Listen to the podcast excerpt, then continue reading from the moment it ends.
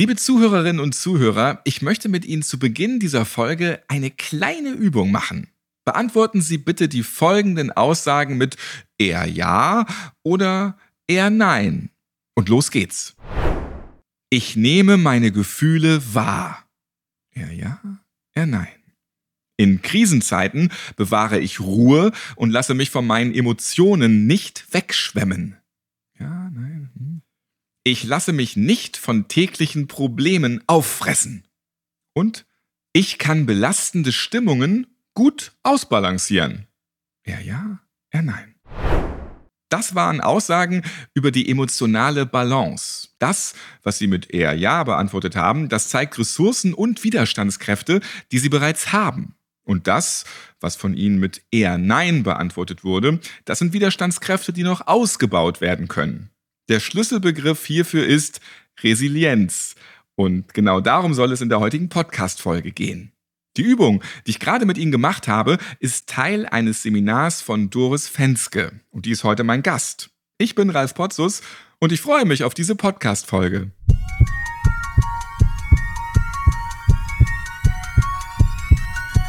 Herzschlag für ein gesundes Berufsleben.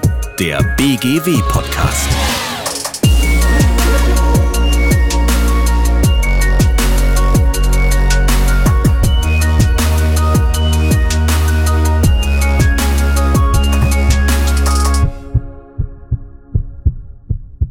Manchmal sind es kleine Situationen, die einen runterziehen. Man verpasst die U-Bahn, hat das Mittagessen zu Hause vergessen oder die Ampel schaltet einfach nicht auf grün, dieses verdammte Ding. Aber auch eine Trennung, Jobverlust oder die Versorgung eines kranken Familienmitgliedes, die können ganz schön fordernd sein. Was dabei helfen kann, Resilienz. Diplom-Sportökonomin und Resilienztrainerin Doris Fenske, die ist heute bei mir und die hat wertvolle Tipps, wie wir unsere Resilienz stärken können. Hallo, ich grüße Sie. Ja, grüße, Herr Pottes. Frau Fenske, beim Thema Resilienz gibt es dieses schöne Bild eines Stehaufmännchens. Erklären Sie das doch bitte mal anhand von Resilienz. Ja, so wie Sie ja schon gesagt haben, Resilienz ist die psychische Widerstandsfähigkeit und heißt letztendlich die Widerstandsfähigkeit gegenüber äußerer Einflüsse. Und dieses Stehaufmännchen-Bild ist dadurch entstanden, dass die Resilienz, der Begriff ja entlehnt ist aus der Werkstoffkunde. Die Psychologen haben sich dort bedient und ähm, Resilienz bezeichnet letztendlich die Widerstandsfähigkeit von Stoffen gegenüber von äußeren Einflüssen. Ein gutes Beispiel ist da immer die Bambuspflanze. Wenn Sie an einen Bambus denken und wenn es dann irgendwann mal wieder Schnee gibt, dann hat man das vielleicht auch schon mal gesehen, dass dieser Schnee den Bambus wirklich am Boden zerdrückt und sobald der Schnee wieder weg ist, richtet er sich wieder auf, als ob nichts gewesen wäre. Und das ist auch so diese Idee des Stehaufmännchens. Bedeutet letztendlich, wenn wir Stress haben, wenn wir Krisen bewältigen dürfen, müssen, wenn wir eventuell auch traumatische Erlebnisse haben, dann ist es so, dass wir idealerweise das irgendwie hinbekommen und auch aus diesen Krisen oder diesen schwierigen Situationen wachsen oder an diesen Situationen wachsen. Wir richten uns wieder auf. Und es gibt ja auch dieses schöne Bild, hinfallen, aufstehen, schütteln, Krone richten und weiter geht's. Wir sollten alle ein bisschen mehr Bambus sein. Es gibt die sieben Säulen der Resilienz. Was hat es damit auf sich? Ja, die sieben Säulen. Also diese sieben Säulen sind entstanden aus Forschungsergebnissen von der Emmy Werner, die eine Entwicklungspsychologin ist und die hat in den 70er Jahren ähm, Ergebnisse einer Längsschnittstudie veröffentlicht, wo sie mit Kindern geforscht hat, die letztendlich ja sehr viele Risikofaktoren hatten in ihrem Leben. Sei es schon bei der Geburt, sei es schon aufgrund der sozialen Umgebungsvoraussetzungen, in denen sie aufgewachsen sind. Das ist nämlich auf den hawaiianischen Inseln gewesen. Und, ähm, Meine Vorstellung von hawaiianischen Inseln ist eigentlich, da ist Resilienz pur angesagt, ja, wenn man da schon lebt. eigentlich schon, eigentlich schon, da haben Sie natürlich recht. Und dann bricht der Vulkan aus. Ja, das denken wir, aber gleichzeitig sind dort leider sehr ärmliche Verhältnisse und auch ganz, ganz viele große Risikofaktoren, sei es durch Drogenmissbrauch und Kriminalität und sonstiges. Und die Kinder, die damals dort eben angeschaut wurden, Das Faszinierende war, dass wirklich ein Drittel sich sehr, sehr positiv in den Jahrzehnten entwickelt haben. Und das war das, was sich die Forschungsgruppe angeschaut hat. Und die haben dann festgestellt, dass es letztendlich sieben Faktoren waren, die oder sieben Fähigkeiten, die diesen Menschen dann letztendlich eigen waren. Und diese sieben sind einmal eine optimistische Lebenshaltung, also ein optimistischer Blick in die Welt. Es ist das Thema Akzeptanz, das Thema Lösungsorientierung, die Fähigkeit, Verantwortung zu übernehmen und raus aus der Opferrolle zu gehen, Beziehungen zu gestalten und ähm, Zukunft zu planen. Und wenn man sich das mal anschaut, was verbirgt sich so dahinter, gerade beim Thema Akzeptanz, haben wir häufig den Punkt, dass wir über Dinge hadern und an Dingen hadern und festhalten, die wir gar nicht verändern können. Und das bindet wahnsinnig viel Energie und Kraft und blockiert uns auch in einer Lösungssuche und auch in einer Lösungsfindung. Und ich habe das ganz oft erlebt, gerade eben auch bei Pflegekräften, in Pflegeteams, die hauptsächlich oder ganz oft darüber jammern, über Sachen, die schon lange Zeit zurückliegen und vor allem auch sich an Dingen aufreiben, die sie nicht verändern können. Und das bindet ganz, ganz viel Kraft. Und hier wäre eine ganz, ganz wichtige Fähigkeit zu sagen, hey, wir sind im Jetzt. Das, was gestern passiert ist oder das, was dort entschieden wurde, können wir nicht verändern. Wir können im Jetzt schauen, wie wir das Beste draus machen und wie wir unsere Zukunft am besten gestalten. Also aktiv zu werden in der Handlung. Erst wenn ich eben akzeptiere, kann ich auch in Lösungssuche gehen weil dann wären auch meine Rezeptoren im Kopf erst wieder frei, kreativ zu werden, Lösungen zu suchen und eben zu gestalten. Also eher so diese handlungsleitenden Fragen, was geht? Auch so die Fragestellung, wieso nicht? Statt zu sagen, ja, aber. Also diese Kritiker und diese äußerst kritischen Stimmen, die oft vordergründig sind, eben vor allem auch bei Menschen, die vielleicht eher so ein bisschen gerne das Negative sehen, da rauszukommen und zu sagen, okay, was kann ich denn aktiv tun? Und da wären wir auch schon wieder bei der Säule ähm, Selbstverantwortung übernehmen. Also Mut zu haben, aktiv Entscheidungen zu treffen und auch zu machen. Mit dem Bewusstsein, eventuell auch mit den Konsequenzen leben zu müssen und die Konsequenzen vielleicht auch nicht immer ganz freudig sind, sondern eben auch mal unangenehm sein können und das dann eben auch auszuhalten und zu schauen, ob es vielleicht, wenn die Zeit voranschreitet, vielleicht genau die richtige Entscheidung war. Was mache ich dann aber, wenn ich aktiv nichts daran ändern kann, weil das halt äußere Umstände bestimmen, zum Beispiel seit Jahren marodierende Schulen, keine Digitalisierung, die möglich ist oder auch politische Entscheidungen, die mich einfach echt annerven. Was geht dann? Weil das habe ich ja nicht selbst in der Hand. Genau, da sind wir genau bei diesem Punkt, was kann ich selber beeinflussen, was nicht. Und dann die Entscheidung zu treffen, wenn ich Dinge habe, die ich nicht selber beeinflussen kann, zu schauen, was brauche ich oder was kann ich tun, damit ich damit besser umgehen kann. Also mit diesem, was ich nicht verändern kann, sondern dass ich eben schauen kann, was kann ich tun oder was würde mir noch helfen, um mit dieser Entscheidung, mit diesen unangenehmen Rahmenbedingungen dennoch klarzukommen. Und das haben wir ja oft im betrieblichen Kontext auch. Oft ist es so, ja, da werden Entscheidungen getroffen, die gefallen mir nicht, weil die vielleicht auch meinen eigenen Interessen entgegenlaufen und nicht so sind, wie ich möchte. Oder ich auch vielleicht mir Informationen fehlen, warum die Entscheidungen so getroffen wurden. Und dann auch eher zu denken, statt sich jetzt tagelang und monatelang darüber aufzuregen, welche schlechte Entscheidung da gefällt wurde und mich dadurch zu blockieren, eher hinzugehen und zu sagen, ja, das ist jetzt blöd und das gefällt mir nicht und ich finde es nicht gut, ich hätte es gerne anders.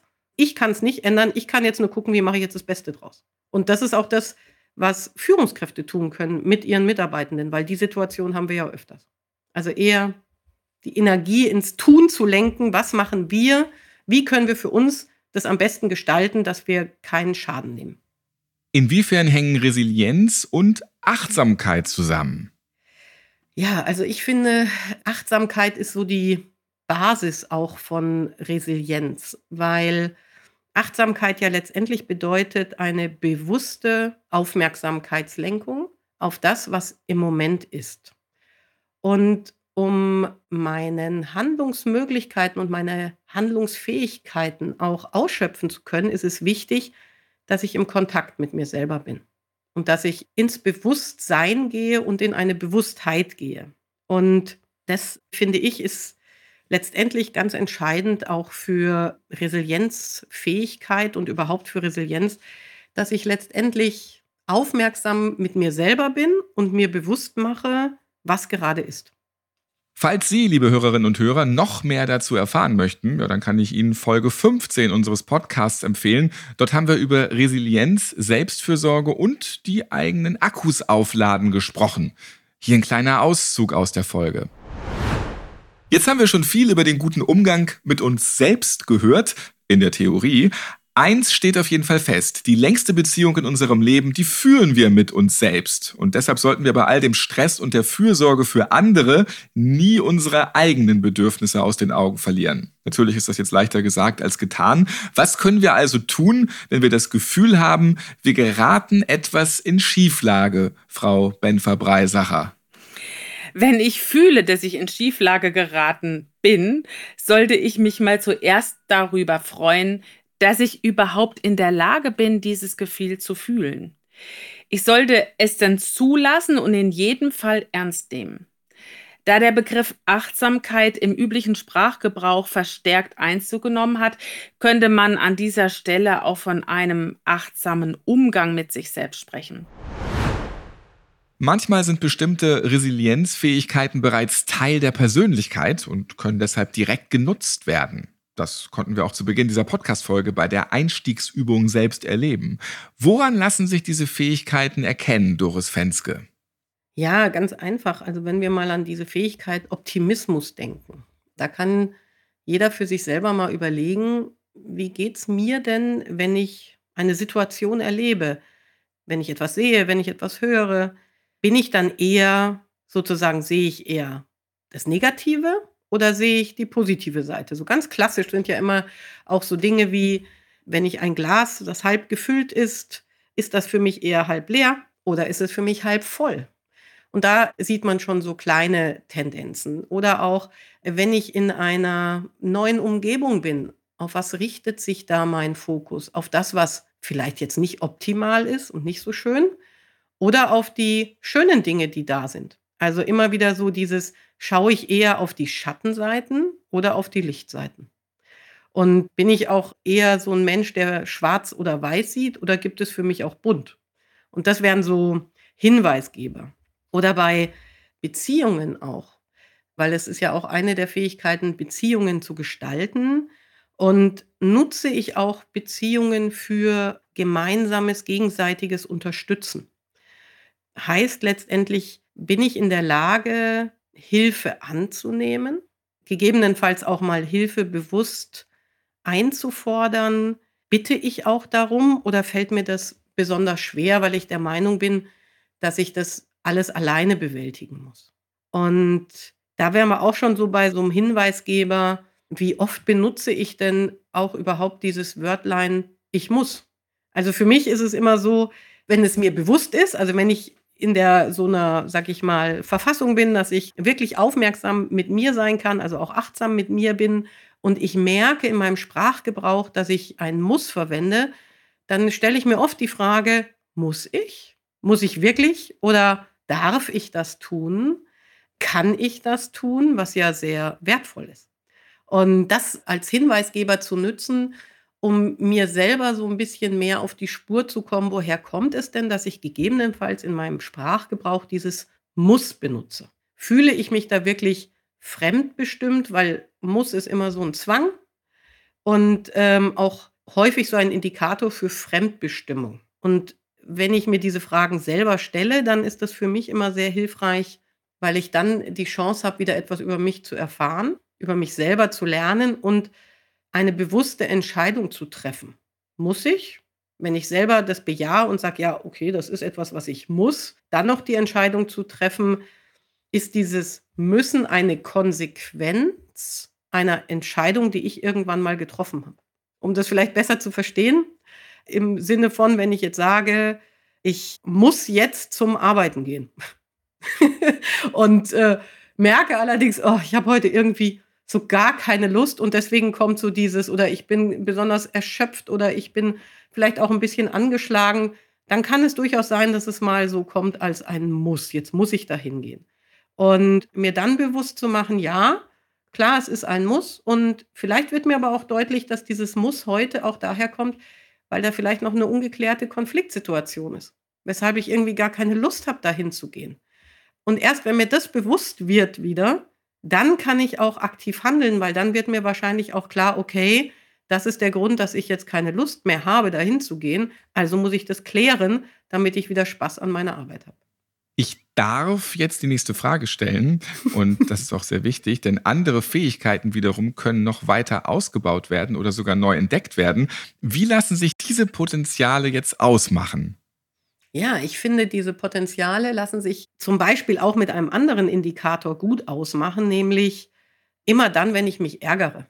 Und wir ärgern uns ja doch relativ oft, also wenn ich mich selber mal so betrachte. Und dann wenn man so ehrlich ist, schon irgendwie, ne? Also das, das, kann schon sein, man geht nur das Treppenhaus runter und man verlässt die Haustür und da kann schon der nächste Ärger drohen, manchmal. Ne? ja, man macht die Haustür auf und dann erwartet einen schon der nächste Ärger gegebenenfalls. Ja. Genau. Oder äh, so wie Sie ja auch am Anfang die Beispiele gebracht hatten, ne, im Auto oder ich habe irgendwas liegen lassen. man lernt ganz neue Ausdrücke, wenn man mit mir Auto fährt, auf jeden Fall, ja. und ich finde, ja, das sind immer so die Indikatoren, um zu sagen, okay, was triggert mich denn da jetzt gerade? Also, wieso ärgere ich mich? Weil Ärger ja letztendlich immer ein Ausdruck ist von unerfüllten Bedürfnissen. Also da ist etwas, was mir an sich wichtig ist, nicht erfüllt, nicht bedient oder jemand arbeitet gezielt gegen etwas, was mir sehr wichtig ist. Und da ähm, fangen wir dann an, sozusagen dagegen zu rebellieren. Und ich finde das ganz, ganz hilfreich, mir dann die Frage zu stellen und auf die Suche zu gehen. Und das sind genau diese Potenziale. Zu schauen, okay, was hat jetzt diesen Ärger verursacht und wieso ärgert mich das? Es gibt auch im Stressmanagement diesen schönen Satz, wer oder was mich ärgert, entscheide ich. Und das finde ich ganz, ganz hilfreich, weil jeder Ärger kostet mich immer sehr viel Energie. Und unsere Energie ist auch begrenzt, die uns zur Verfügung steht. Und es wird dauernd irgendwie Energie verbraucht und wie vorher beschrieben in dem anderen Podcast, Energie, Akkus wieder aufzufüllen, müssen wir dauernd machen auffüllen, es wird wieder Energie verbraucht und es kommt Energie dazu. Und ähm, genau da sehen wir diese Potenziale. Immer dann, wenn ich merke, uff, da raubt mir etwas richtig Energie. Da gibt es Entwicklungspotenzial.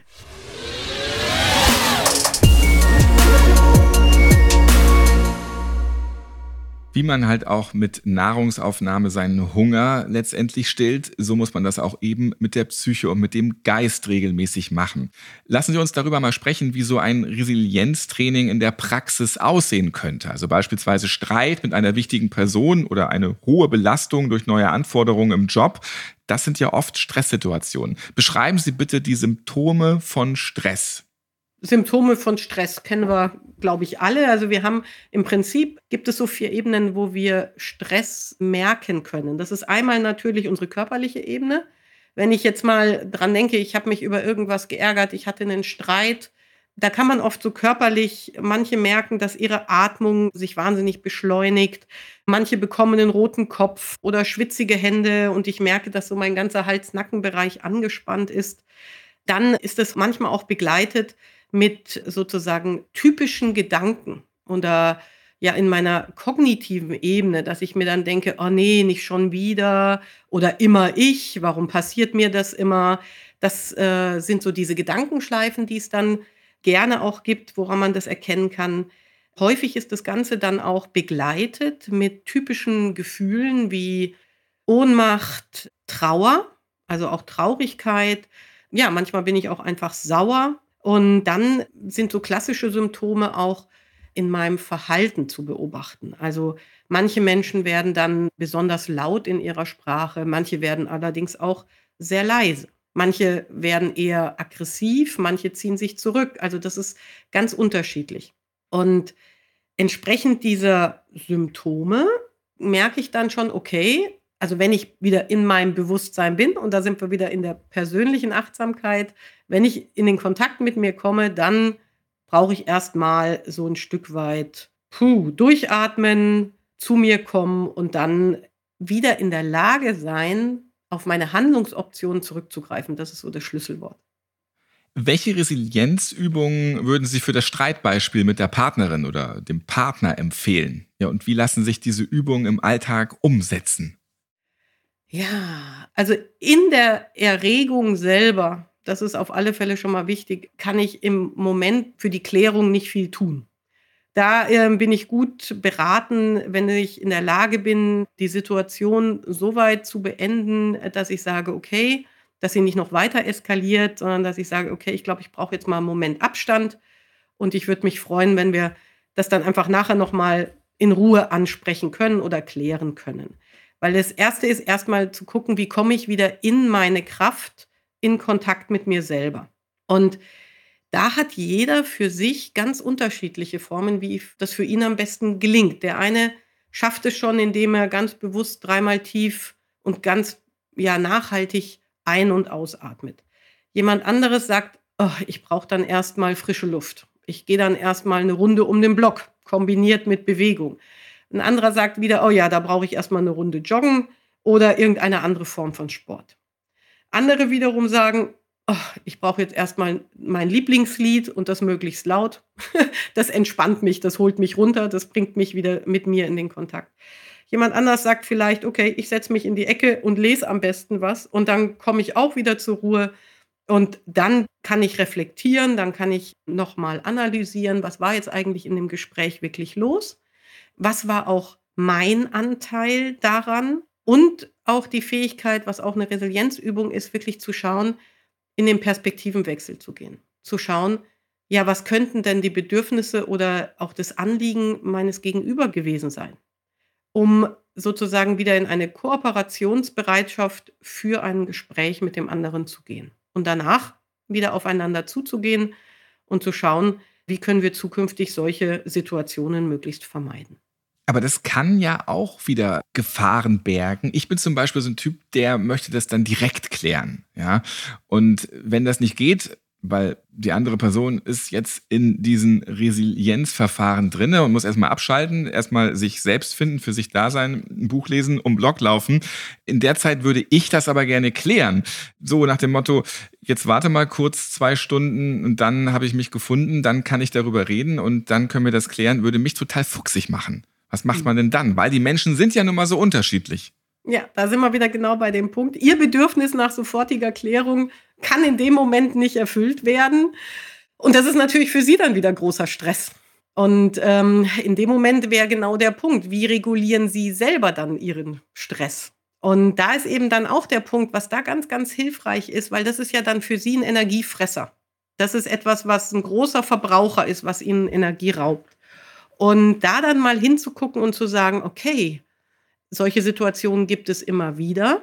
Und da ist es mal ganz hilfreich, sich generell Gedanken drüber zu machen, was sind denn die Dinge, die mir selber gut tun? Also die mir Kraft und Energie geben.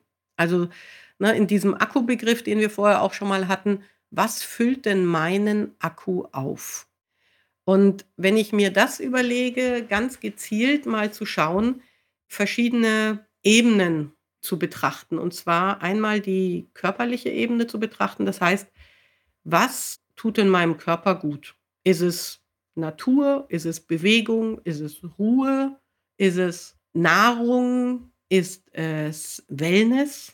Also das wären alles so Dinge, wo ich mir mal überlegen kann, was sind so Sachen, die meinem Körper gut tun. Genauso dann auch die nächste Ebene, wo man mal reflektieren kann und selber für sich herausfinden kann, ist, was tut mir denn im sozialen Bereich auf meiner Gefühlsebene gut?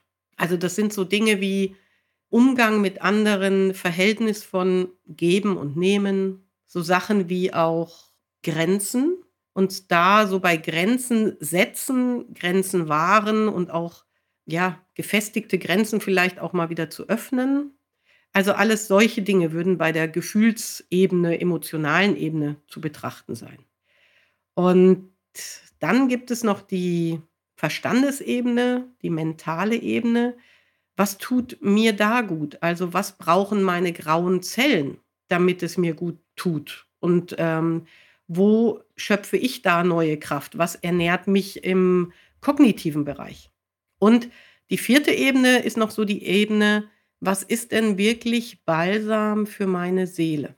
Das sind so Dinge, welche Werte sind mir selber persönlich besonders wichtig, mir darüber Gedanken zu machen. Und dann, genauso wie ich gucke, was tut mir in diesen vier Ebenen gut, auch zu schauen, was tut mir da nicht gut, um letztendlich durch eine neu gewonnene Klarheit und eine neu gewonnene Bewusstheit in den Ebenen die Chance zu haben, entsprechend gegenzuwirken und zu regulieren.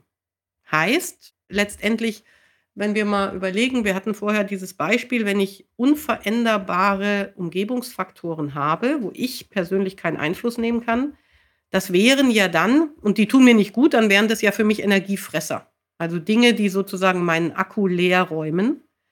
Dann habe ich ja, wenn ich das nicht abstellen kann, habe ich eigentlich nur die Chance zu gucken, wie kann ich meine Ressourcen auffüllen. Also was kann ich tun, damit ich sozusagen, wenn da so ein Verbraucher ist, immer wieder genug Nachschub bekomme. Das sind so diese, jetzt mal ganz plakativ gesagt, Ebenen, an denen ich ansetzen kann.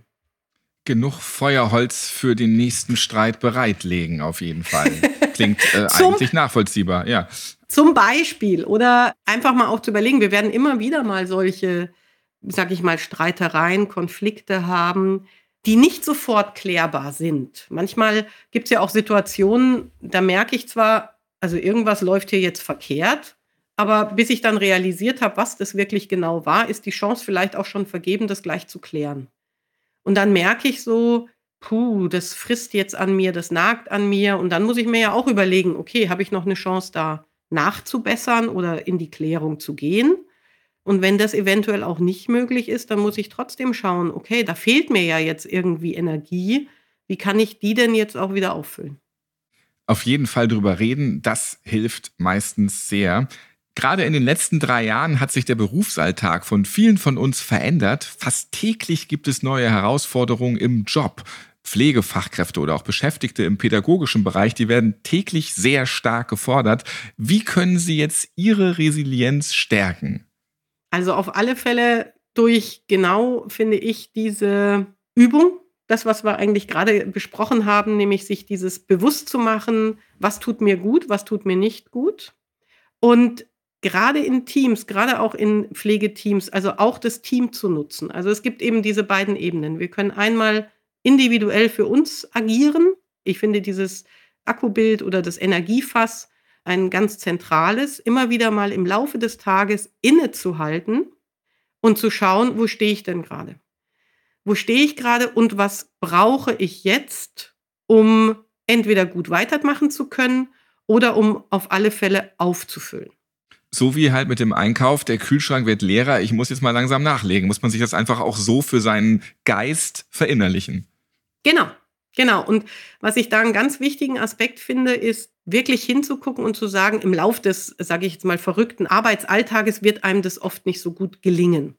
Da ist es ganz, ganz hilfreich, sich mit so Mini-Achtsamkeitsmomenten oder Momenten des Innehaltens immer mal wieder so eine kleine Auszeit zu nehmen. Das heißt, es kann sein, wenn ich die Treppen gehe, wenn ich mir meinen Kaffee hole in der Pause, die ich kurz mache, dass ich ganz bewusst sage, okay, den ersten Schluck, den nehme ich jetzt mal ganz bewusst. Oder den ersten Bissen, den ich nehme, den genieße ich jetzt mal vollumfänglich. Das dauert 15 Sekunden. Wichtig ist eigentlich eher nicht die Dauer, sondern dieses innerliche Umschalten, diesen Fokus darauf zu richten und zu sagen, ah, jetzt tue ich gerade was für mich. Und das alleine stärkt mich schon im Laufe des Tages. Und am Ende des Arbeitstages zum Beispiel hinzugehen und zu sagen, okay, wo stehe ich denn jetzt gerade? Vielleicht den Heimweg zu nutzen, auch wieder in sich zu gehen und zu gucken, was brauche ich denn jetzt? Brauche ich jetzt soziale Kontakte? weil irgendwie war ich heute den ganzen Tag war es mir zu ruhig. Ich hatte kaum Austausch mit anderen. Ich habe zwar die ganze Zeit gearbeitet, gemacht, getan, hatte aber wenig Austausch mit anderen. Dann wäre mir vielleicht danach, dass ich ein Gespräch möchte, dass ich mich vielleicht mit Freunden treffen möchte. Wenn ich allerdings den ganzen Tag mit Menschen zu tun hatte und die ganze Zeit schon geredet habe, dann denke ich mir vielleicht, oh Gott, nee, jetzt brauche ich vielleicht einfach mein Buch oder ich brauche jetzt einfach meine ruhige Ecke und nichts mehr hören und nichts mehr sehen.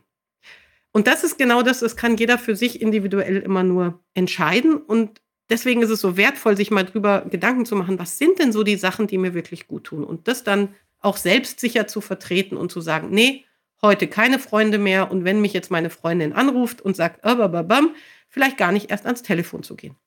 Wichtige Tipps von Resilienztrainerin Doris Fenske. Ich bedanke mich bei Ihnen. Vielen Dank für Ihre Ausführungen.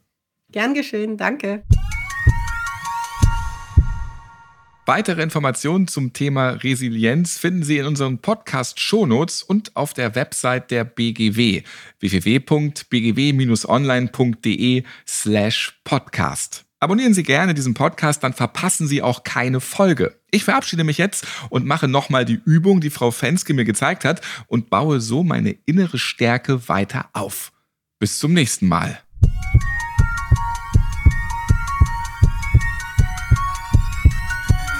Herzschlag für ein gesundes Berufsleben.